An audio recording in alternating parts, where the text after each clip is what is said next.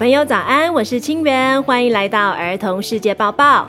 今天是二零二三年十月十三号，星期五，也是今年最后一个十三号星期五哦。我们今天就来看看十三号星期五是什么特别的日子，还要讨论以色列的大麻烦，以及三只鳄鱼救小狗的有趣研究。世界之大，千变万化，等不及跟你们分享世界大事了。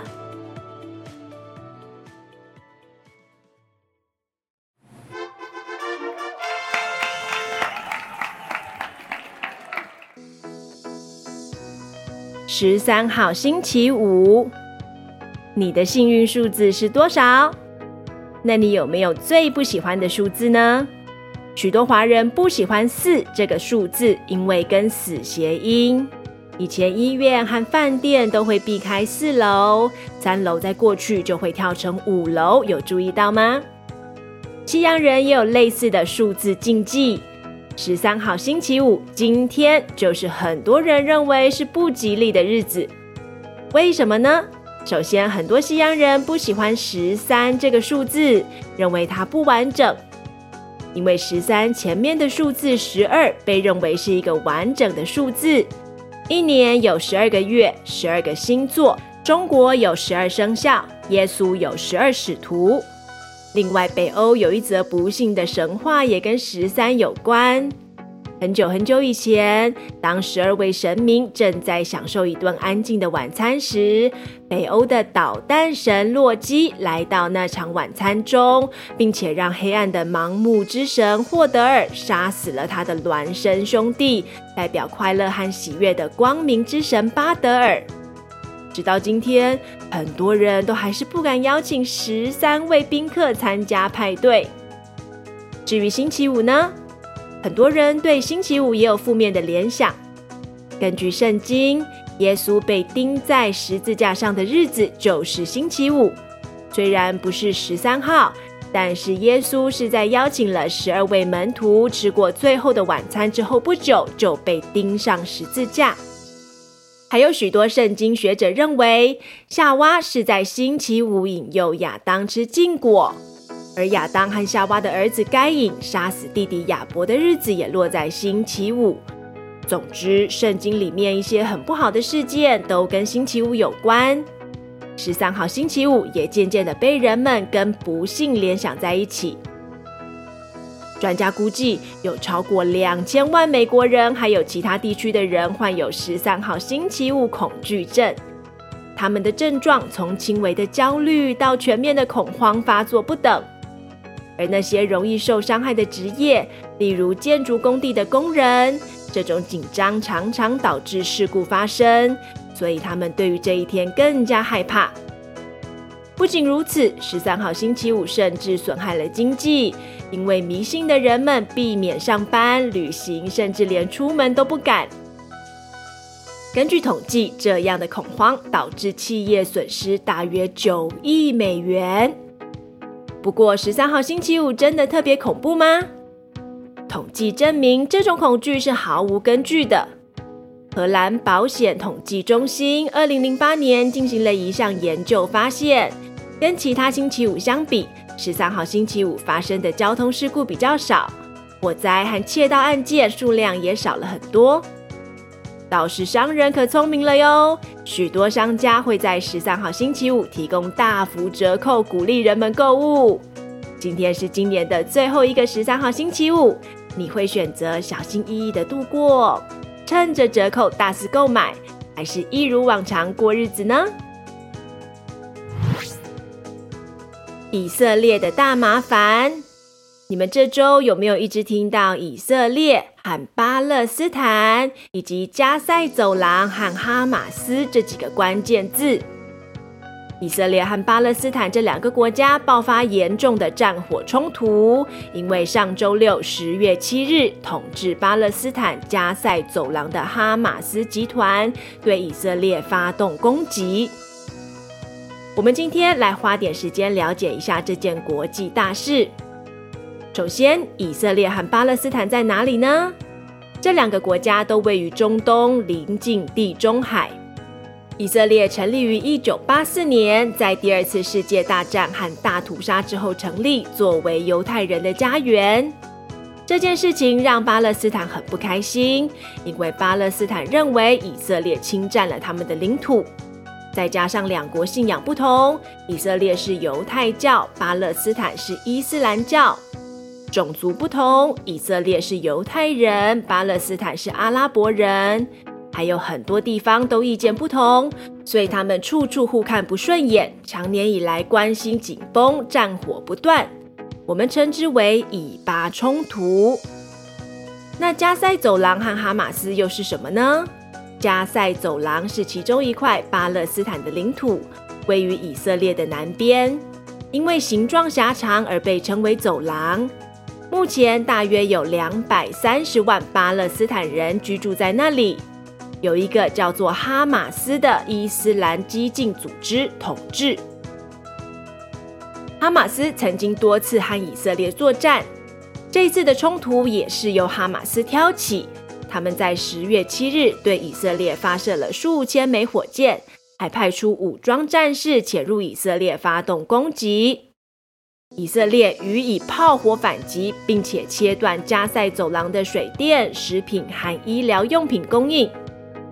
同时间，以色列的其他邻居也接二连三找他麻烦。除了南边跟加塞地区的哈马斯组织有冲突之外，北部也受到了黎巴嫩真主党的袭击，还有叙利亚也发射了多枚炮弹到以色列领土。全世界都在屏息以待这场战争的发展。三只鳄鱼救小狗，最后来一点轻松的新闻。如果在湖泊里碰到鳄鱼，你会怎么样？我应该会吓到屁滚尿流吧。最近，印度科学家的研究扭转了大家对于鳄鱼冷血杀人不眨眼的印象。他们常年研究印度塞维特里河的沼泽鳄，这种鳄鱼成年之后可以长达五点五公尺，重达四百五十四公斤。虽然非常大只，长相又很凶狠。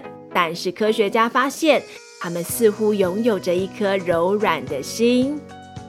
科学家举例，他们曾经看见一只小狗被一群野狗追逐，逼到落水。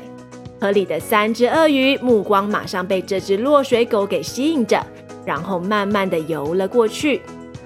游过去之后，他们抬起了头，居然不是张开嘴巴吃掉小狗。而是用鼻子温柔地顶着它，引导小狗游到安全的河岸边，避免野狗的袭击。为什么鳄鱼不直接吃掉这个天外掉下来的午餐呢？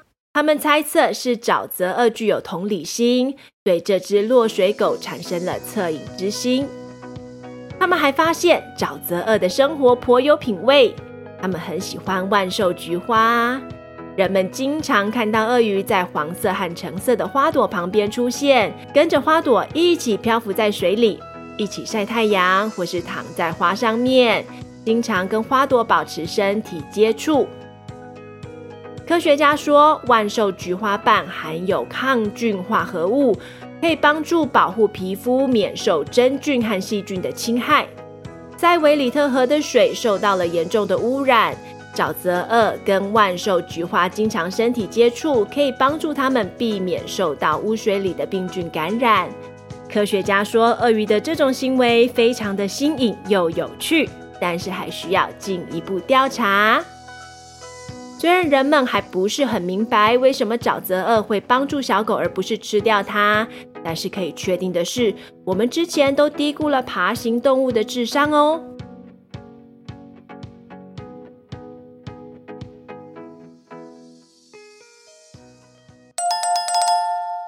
It's quiz time！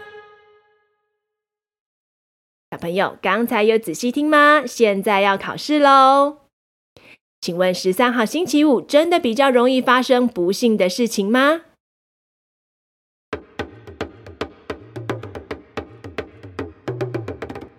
根据统计，十三号星期五比较少发生车祸和其他危险的事情。请问以巴冲突指的是哪两个国家的冲突？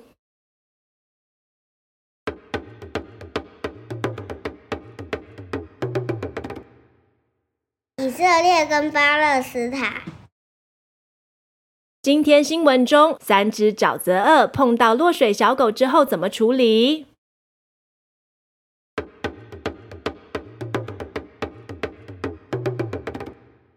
那三只鳄鱼把那只小狗狗顶着，让它方便到安全的河岸。小朋友都答对了吗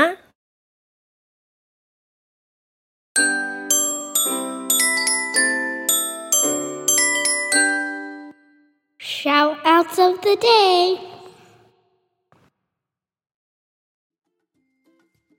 今天俊恩和杨毅都有话要对老师说。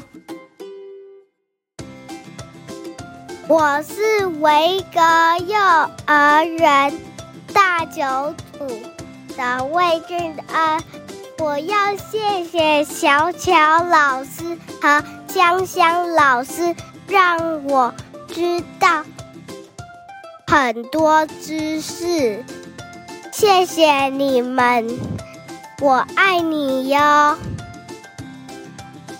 谢谢黄渤豪老师会教我们很好玩的知识，还有很很很有趣、很有趣的游戏。谢谢博豪老师。非常谢谢你们的投稿，杨毅还录了影片，很开心看到你的小脸蛋。十月二十三日是重阳节，快来投稿，感谢祝福阿公阿嬷、外公外婆或是任何一位长辈，你们可爱的声音一定会让他们笑嗨嗨。喜欢这期节目的话，请分享给更多人聆听，也邀请你花一点时间留下五星好评，这样可以帮助更多听众认识儿童世界报报。制作节目需要相当多的时间跟成本，无论是金钱赞助或是把节目分享出去，都是我们继续往前进的动力。赞助连结请见资讯栏。上周的从小理财听过了吗？主播要告诉你们，现实世界中的聚宝盆在哪里？很精彩，一定要听哦！Until next time，下次再见，拜拜。